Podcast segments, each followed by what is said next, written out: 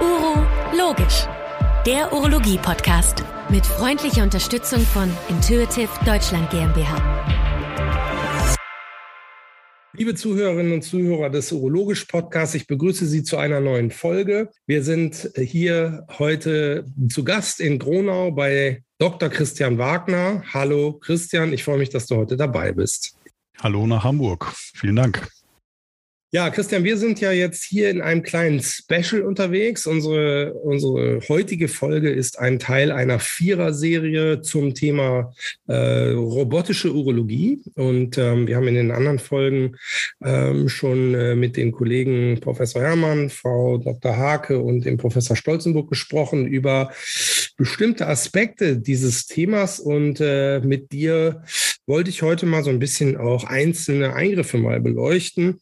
Du bist ein absoluter Experte. Vielleicht magst du selber noch mal sagen, wie du eigentlich zum Roboter gekommen bist. Tja, wie die Jungfrau zum Kinde. Also ich habe 2006 in Gronau angefangen als Assistenzarzt und habe mich bewusst hierhin beworben, weil ich gesehen habe, dass hier tatsächlich ein Da Vinci gerade installiert worden war. Und obwohl ich hier aus der Nähe komme, gebürtig, hätte ich nie gedacht, dass ich mal in Gronau landen würde, denn die Stadt an sich ist jetzt nicht besonders attraktiv. Aber als ich gesehen habe, was hier an Möglichkeiten äh, besteht, ähm, dachte ich mir, dass man da gewisse Synergien nutzen kann. Ja, das hat dann dazu geführt, dass ich relativ frühzeitig dann auch äh, an die Technik ran durfte und zwar nicht nur als Assistent, sondern eben auch als Konsolenchirurg. Und ja, 2006 ist inzwischen 15 Jahre her. Inzwischen bin ich seit 2012 wieder in Gronau nach einer kurzen Zwischenzeit in Recklinghausen und äh, als leitender Arzt für die robotische Urologie hier tätig und decke da das gesamte robotische Spektrum ab. Das hast du jetzt sehr brav und schön aufgezählt. Äh, ich darf das ein bisschen ergänzen. Aus meiner Sicht bist du einer der erfahrensten robotischen Chirurgen, die wir hier im Land, wenn nicht sogar in Europa, wenn nicht sogar in der Welt haben. Das möglicherweise, wenn man jetzt nur auf die Anzahl der Eingriffe geht, ist das nicht ganz falsch, mich da äh, etwas höher zu verorten, aber einer der erfahrensten würde ich jetzt ja würde ich nicht unbedingt sagen. Du weißt, dass ich dich sehr schätze, unter anderem auch für deinen Understatement, was äh, ja den Hamburgern auch nicht immer ganz fremd ist. Also sehr schön. Lieber Christian, lass uns mal sprechen. Äh, also du hast gerade gesagt, die gängigen robotischen Eingriffe, die in Corona so gemacht, was, was macht ihr denn so für Eingriffe? Vielleicht auch äh, Häufigkeitsverteilung so? Ich glaube, das häufigste ist schon die radikale Prostatektomie, oder? Ja, mit großem Abstand. Also wir haben eine relativ große Anzahl radikaler Prostatektomien. Das dürften dieses Jahr so 2200 roboterassistierte radikale Prostatektomien werden, die wir in inzwischen fünf Sälen dann äh, durchführen. Dann mit einem großen Abstand kommen dann die Niereneingriffe, also überwiegend partielle Nephrektomien, ähm, Nephroureterektomien und die äh, Pyloplastiken. Und ähm, als drittes im Bunde dann die Blaseneingriffe, also radikale Zystektomie mit intrakorporaler Harnableitung. Was wir zusätzlich noch machen, aber jetzt äh, in Kooperation mit den Gynäkologen, sind noch die Sarkopexin und äh, manchmal auch in Kooperation mit den Gynäkologen die Harnleiter-Neuinpflanzung. Aber das hat andere Gründe. Ja, ich habe mir gedacht, wir könnten doch eigentlich jetzt mal in den nächsten 20 Minuten vielleicht einen kleinen Streifzug durch diese Eingriffe machen. Wir hatten es im Vorfeld, als wir uns abgesprochen haben, ja auch thematisiert, dass wir tatsächlich gar nicht so ganz genau abschätzen können, wer uns hier eigentlich zuhört und für wen welche Aspekte der robotischen Chirurgie eigentlich genau interessant sind. Wir glauben, dass wir mit dieser Serie eigentlich ein schönes Spektrum haben. Deswegen finde ich es eigentlich auch gar nicht so schlecht, wenn wir mal ein bisschen jetzt vielleicht eher so in die technische Tiefe gehen. Also fangen wir doch einfach mal an. Radikale Prostatektomie. Ne? Das, ist ja so irgendwie der, äh, der, der Königseingriff, aber vielleicht auch tatsächlich für viele, die auch starten mit dem System. Ja, ich würde mal sagen, tatsächlich auch schon fast der, der Anfängereingriff, kann man fast sagen. Also die meisten fangen ja dann damit auch an, oder? Ist jetzt nicht mehr so, dass man sagt, jetzt lernst du erstmal die ganze andere Chirurgie und dann machst du die Radikale, sondern genau. Man fängt gleich damit an. Ja, im deutschen Setting ist das so. Also es gibt ja andere Länder, wo das in der Urologie klar aufgeteilt ist nach oberem Harntrakt und äh, Pelvineingriffen. Und da wäre das dann so, dass die Kollegen, die am oberen Harntrakt arbeiten, dann erstmal mit Pyloplastiken beginnen, um dann an die ähm, Nierentalresektion zu gehen. Aufgrund der Einzahl der Eingriffe, die wir in Deutschland haben, ist die radikale Prostatektomie einfach ein, ja, so absurd das klingt, weil es ein sehr komplexer Eingriff ist, ein Anfängereingriff, weil äh, einfach häufiger durchgeführt wird. Und solange man das modular macht, also eben in Teilschritten die Ausbildung durchführt, ähm, ist das aber auch gut für Anfänger durchzuführen, von einfach bis schwierig äh, einfach stückweise ranzuführen.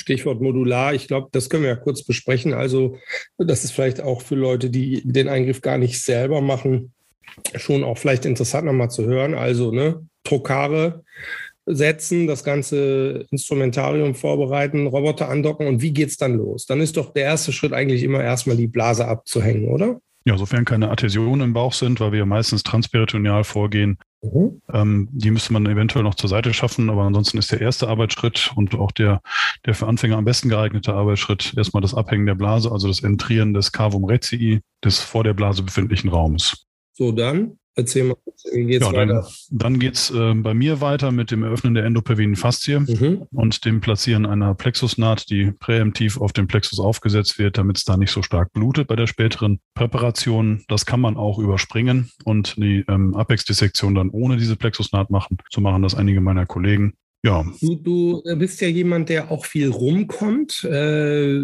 zum einen als Proktor, zum anderen aber auch im Rahmen deiner doch auch sehr ansehnlichen wissenschaftlichen äh, Tätigkeiten, verschiedenste Kongresse, Gastoperateur und so weiter. Mhm. Äh, würdest du sagen, also ich hätte mir gedacht, bis hierhin ist das sehr standardisiert, Blase abhängen, äh, ne, die Pelvine Faszie aufmachen, die Prostata sozusagen an den Seiten schon mal darstellen, dann zum Apex gehen. Und da geht's schon los mit der Naht. Also da würdest du sagen, das ist eine gute Idee, aber es macht auch nicht jeder. Ne? Denn ich kenne auch Techniken, die schneiden einfach äh, weiter und mhm. es blutet auch nicht immer so stark da, oder?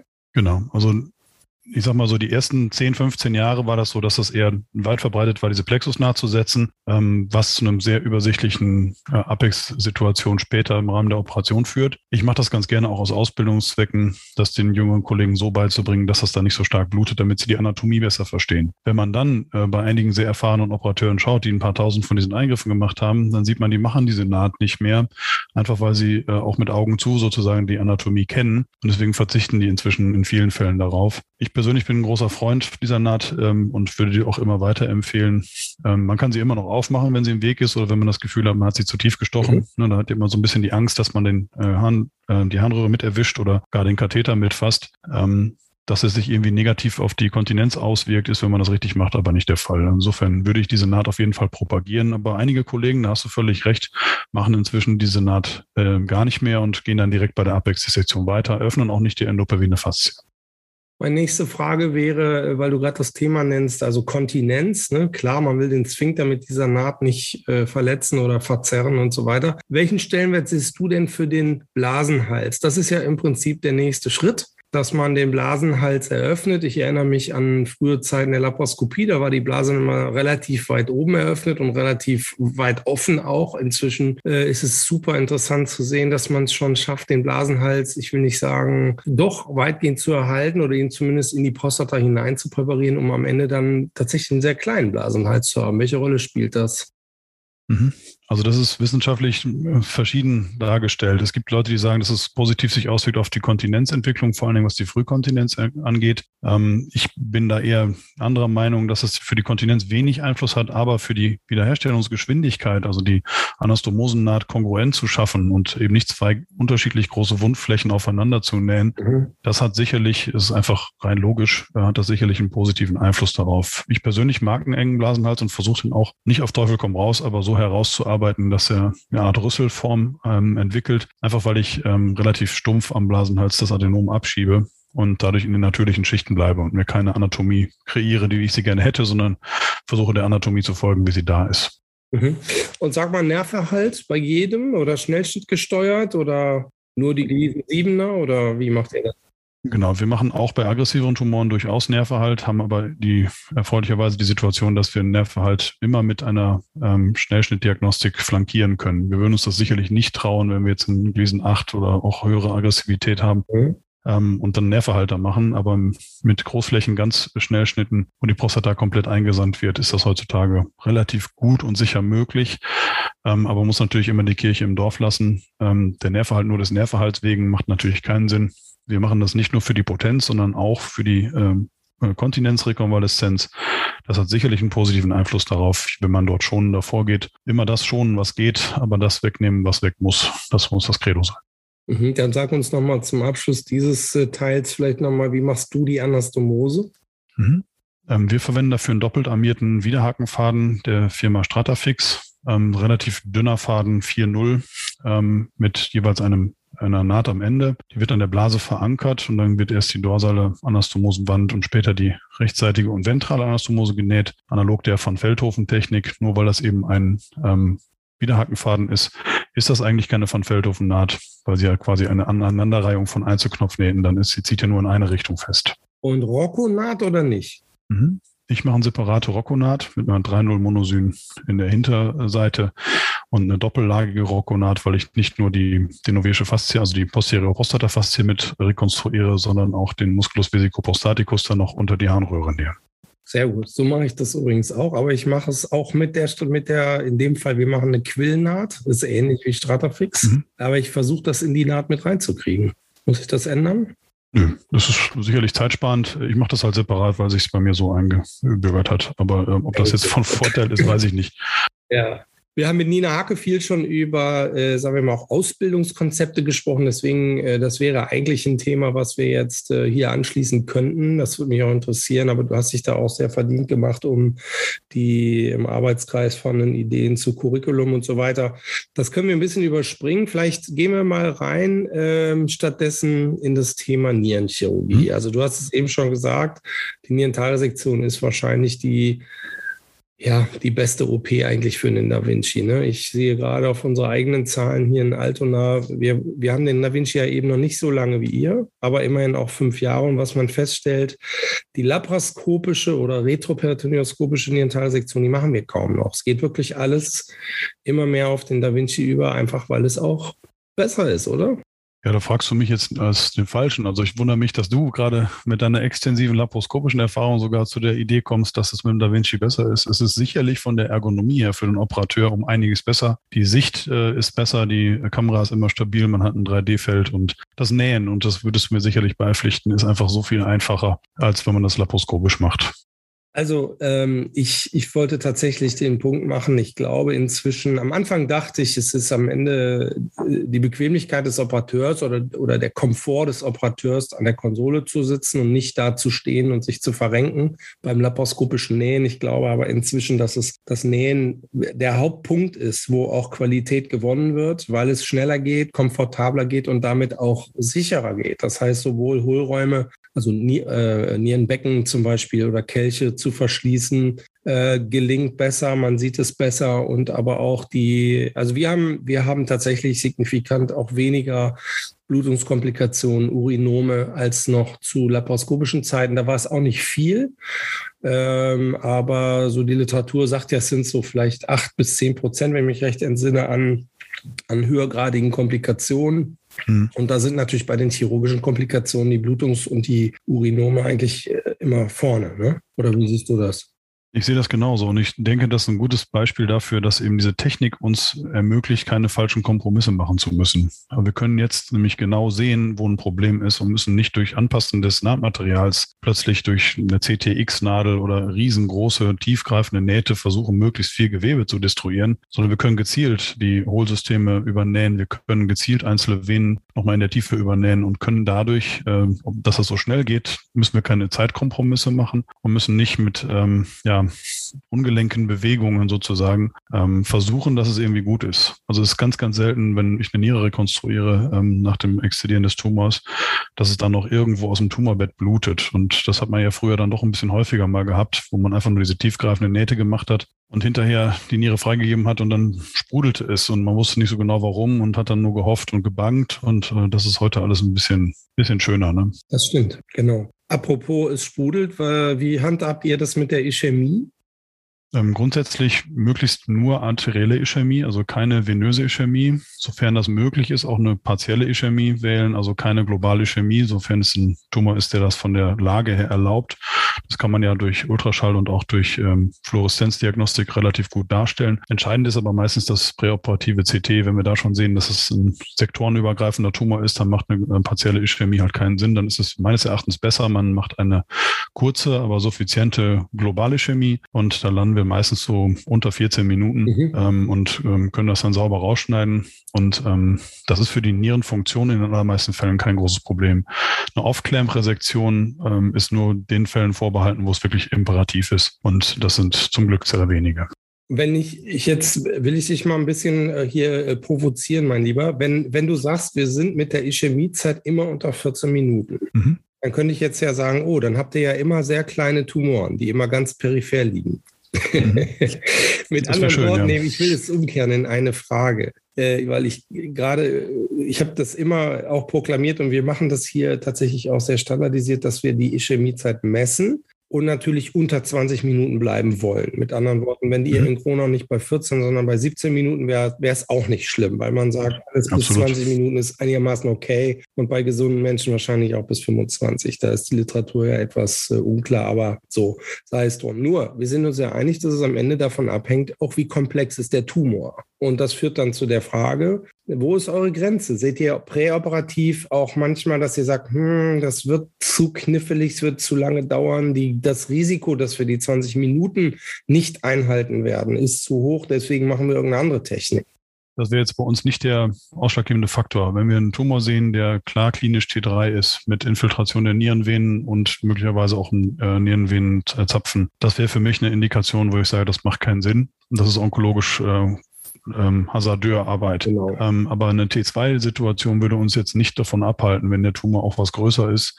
In allermeisten Fällen lassen sich auch komplexere Tumoren relativ gut und auch sicher und relativ schnell aus der Niere entfernen. Ähm, was diese Zeiten so runterbringt, ist ganz klar zum einen die Geschwindigkeit beim Nähen, aber zum anderen auch ähm, das Early Arm Clamping. Also eben nicht warten, bis man alle Nähte gesetzt hat, sondern nur die tiefe Renographie setzen, dann die Niere wieder ans Netz nehmen. Ähm, das hat zu einer drastischen Reduktion der Ischämiezeit geführt. Ich persönlich mache jetzt keine externe Renographie mehr, also ich lasse das Tumor Außenbett sozusagen stehen, mache nur die tiefe Renographie. Ähm, das ist sicherlich Geschmackssache. Ähm, der Rest wird dann einfach komprimiert, aber ähm, das, ah, das ist ein, mhm. mhm. ein, sehr guter Punkt, dass du das nochmal sagst, äh, weil es, glaube ich, auch äh, für die Zuhörerinnen und Zuhörer, die sich für diese Details interessieren, nochmal ganz spannend ist. Denn äh, also wir machen das auch so, die, die tiefe Rhinographie machen aber dann schon äh, auch zusätzlich noch die Parenchymnähte mit der Clip-Slide und so weiter Technik. Ähm, aber du hast recht, dort kann man Zeit gewinnen. Und äh, ich habe das jetzt noch nicht systematisch ausprobiert, die obere einfach wegzulassen. Es sieht natürlich immer auch ganz nett aus, wenn alles schön wieder verschlossen ist und so. Aber du hast recht, es kostet natürlich auch nochmal extra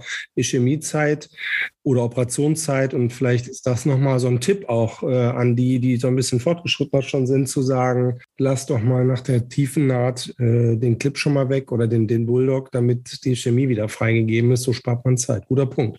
Genau. Also wir reduzieren dann noch ein bisschen den Druck, ähm, damit wir uns auch nicht in die mhm. Tasche lügen und ähm, lassen einfach das Gas ab und gucken, was passiert. Und wenn das Ganze dann trocken bleibt, gibt es ein bisschen Kompression drauf und ähm, danach wird die Niere wieder extraperitonealisiert und dann ist auch gut.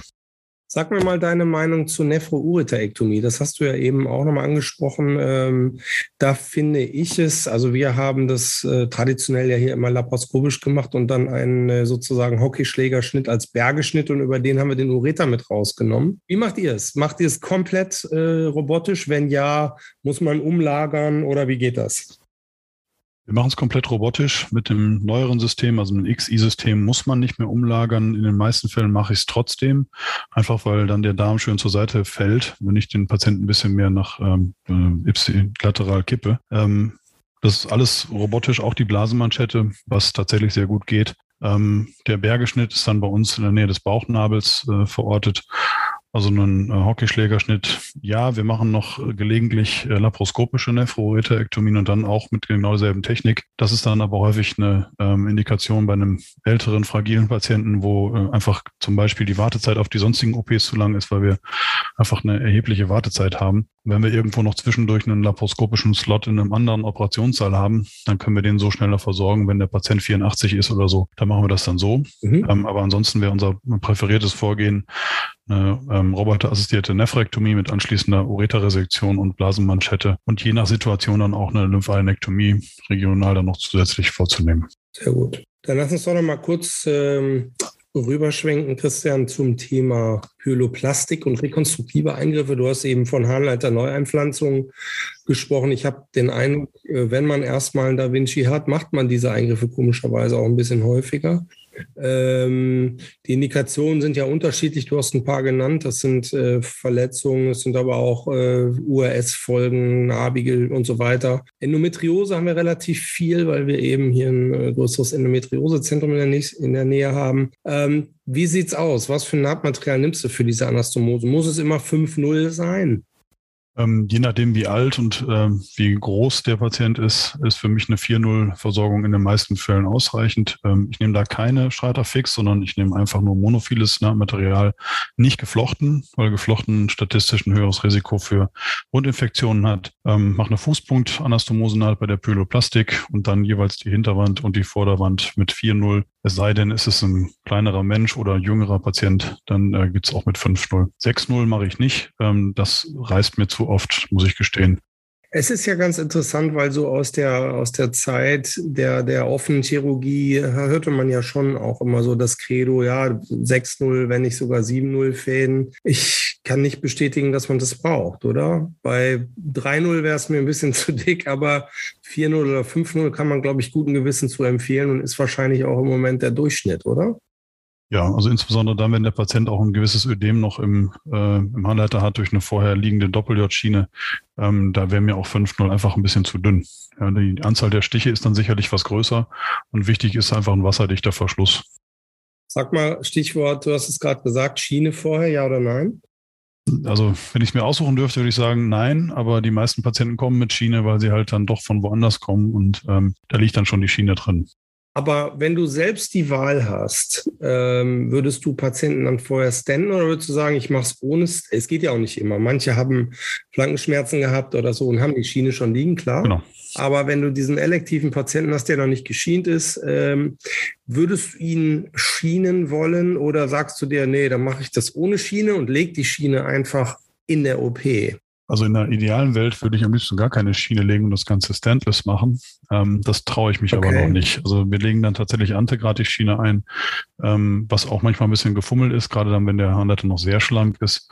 Ähm, mhm. Insofern hat es alles was für sich, wenn dann Doppel-J liegt, dann weiß man, der liegt drin und äh, kann den relativ simpel wieder versenken. Ähm, das Gewebe ist allerdings gerade dann, wenn das schon ein bisschen länger liegt und auch ähm, entzündliche Prozesse da sind, doch deutlich angeschwollen. Das muss man immer auch äh, noch berücksichtigen, was die Naht angeht. Denn dieses rückschrittige ähm, Ödem dann, was im weiteren Verlauf sich dann zurückbildet, das kann natürlich auch wieder narbige Stenosen verursachen. Und sag mal, würdest du so weit gehen und sagen, ich lege einfach den Patienten vorher eine Nierenfistel? Dann habe ich sie nicht, dann habe ich sozusagen sie abgeleitet, aber nicht gestentet? Auf keinen Fall. Also Nierenfistel ist definitiv zu traumatisch. Was man machen kann, ist eine Pylostomie, also einen ganz dünnen Schlauch äh, wie in der Kinderchirurgie in das Nierenbecken selber einlegen. Da hast du kein Trauma durchs Nierenparenchym. Aber das, äh, glaube ich, der Nutzen-Risikofaktor wäre mir bei einer äh, normalen Nierenfistel durch die Niere gestochen zu groß. Wir sprechen jetzt über intraoperativ, ne? Mhm. Genau. Und präoperativ? Nein. Lieber gar nicht oder Schiene. Genau. Okay. So, und jetzt, mein Lieber, zum grünen Abschluss kommt die, ja, ich weiß nicht, ist es die Königsdisziplin, die Zystektomie und interkorporale Harnableitung? Oder ist es etwas für, also ich stelle mir selber die Frage, ist es ist es die, die, die Evolution und die ganz logische Weiterentwicklung, dass ein robotisch, robotischer Chirurg auch dann irgendwann die Harnableitung und die Zystektomie macht? Oder wird es in der Welt der Da Vinci-Zentren Zentren geben, die das nicht tun, weiterhin die Zystektomie offen machen, weil es auch tatsächlich wieder ein bisschen eine Zentrumsbildung unter Zentren ist, um es mal so zu sagen. Wie siehst du da die Entwicklung? Das ist eine sehr philosophische Frage und in der Tat zeichnet sich das ja so ein bisschen ab. Also selbst unter den High-Volume ähm, sind jetzt nicht alle dabei, die ähm, auch gleichzeitig die roboterassistierte Zystektomie mit intrakorporaler Harnableitung anbieten. Das hat sicherlich verschiedene Gründe. Äh, zum einen ähm, Kapazitätsgründe sicherlich, ähm, dass man einfach sagt, das blockiert mir sehr viel OP, ähm, äh, Programm und es geht einfach schneller von der Hand. Dann onkologische Gründe, weil ja immer noch diskutiert wird, ob es in allen Fällen eine sichere Variante ist. Ähm, und ja, hat viel mit Erfahrung und Geschmack zu tun. Ne, also jemand, der gerade erst robotisch anfängt, sollte sich sicherlich nicht auf die robotische Zystektomie stürzen, denn das bedarf einer erheblichen Expertise, um auf Operationszahlen zu kommen, die den Patienten, äh, Zeiten zu kommen, die den Patienten nicht gefährden. wichtig ist, glaube ich, dass man da keine falschen Kompromisse macht und dass man nicht ähm, einfach nur binär denkt, schwarz-weiß hilft keinem, ähm, sondern immer auf die individuelle Situation eingeht. Ein lokal fortgeschrittener, in den Beckenboden infiltrierender äh, Blasenkrebs, ähm, das ist genauso schwer, robotisch zu operieren mit einer hinreichenden Expertise wie offen, ähm, aber sicherlich mit einem größeren ähm, Instrumentarium offen besser, auch mit mehreren Leuten gleichzeitig zu versorgen, als das robotisch geht. Und insofern solche fortgeschritteneren Tumoren sind eher was für die offene ähm, Zystektomie. Ähm, aber der normale Patient, sage ich mal in Anführungsstrichen, mit einem T2, G3 Urothelkarzinom wird bei uns normalerweise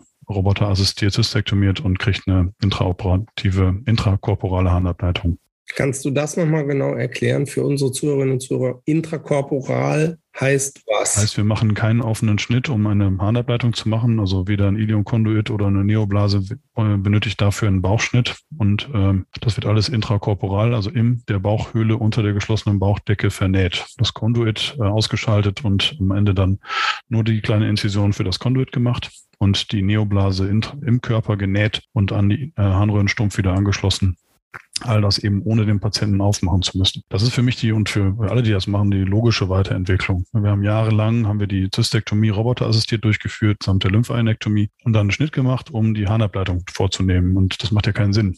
Ja, man kann das, ähm, der Roboter ist fürs Nähen gebaut. Ja, das ist sozusagen die Königsdisziplin für den Roboter. Deswegen ist die Pyloplastik und auch die radikale Prostatektomie so ein Erfolgsmodell. Das funktioniert einfach gut, weil der rekonstruktive Teil der große Gewinn ist die Zystektomie als rein ablatives Verfahren roboterassistiert durchzuführen, das geht auch laparoskopisch ganz gut. Ja, das braucht man keinen Roboter für. Aber eine Neoblase laparoskopisch zu nähen, ich kenne Kollegen, die machen das und die können das auch sehr gut, aber die kann ich an einer Hand abzählen und also weltweit. Und ähm, das ist für, mit dem Roboter für mittelmäßig begabte Vorstadturologen deutlich einfacher damit. also für so Leute wie mich halt. Sehr gut, mein Lieber. Das war ein schöner Ritt durch die speziellen äh, Eingriffe, die man mit dem Da Vinci machen kann. Haben wir noch was vergessen? Ich glaube nicht. Ne? Wir haben einen ganz schönen Überblick hier heute gemacht. Also die, die Transplantation ist ja ah, nicht ja. etwas, was wir in Gronau machen. Ähm, das ist sicherlich eine der Königsdisziplinen. Ähm, und das ist in Deutschland ja auf dem Vormarsch.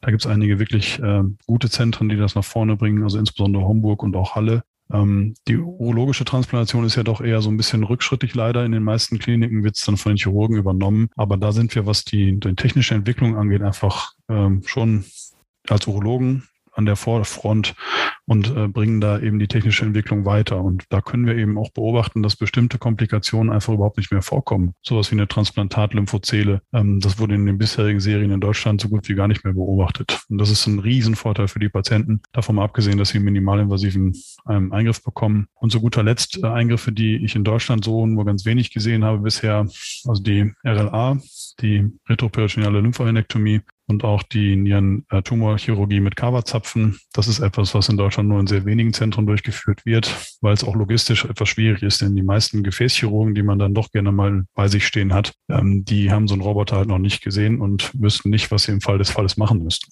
Mhm. Ja, zur RLA könnte ich in der Tat ein bisschen was erzählen, weil wir natürlich mit Herrn Professor Diekmann hier in Altona äh, auch einen, einen bekannten Hodentumorexperten haben und immer mal wieder diese Situationen haben. Und ich kann nur sagen, ohne dass wir jetzt wirklich näher darauf eingehen wollen, aber die RLA ist natürlich eine spezielle Indikation, aber es funktioniert sehr gut, gerade mit dem, auch mit dem XI-System, weil man äh, wirklich gewissermaßen von unten nach oben, also die, die radikale Prostatektomie nur gewissermaßen genau andersrum äh, von dem auf den Kopf gestellt, genau. genau. Äh, mhm. Das kann man sehr gut machen. Ähm, aber ich fand, es war ein toller Überblick heute, lieber Christian. Ich danke dir ganz herzlich für deine Expertise hier. Ich hoffe, liebe Zuhörerinnen und Zuhörer, dass Sie schlauer geworden sind äh, und dass Sie Lust darauf bekommen haben, falls Sie es nicht eh schon haben, äh, sich für äh, robotisch assistierte Urologie zu interessieren. Ich empfehle auch die anderen drei Folgen dieser kleinen Miniserie im Rahmen dieses Urologisch-Podcasts. Und damit darf ich mich ganz herzlich für die Aufmerksamkeit und fürs Zuhören bedanken und dir, lieber Christian nach Kronau, die besten Grüße und auf hoffentlich ganz bald. Danke gleichfalls. Danke für die Einladung. Tschüss alle. Tschüss. Uro Logisch, der Podcast von Urotube mit freundlicher Unterstützung von Intuitive Deutschland GmbH.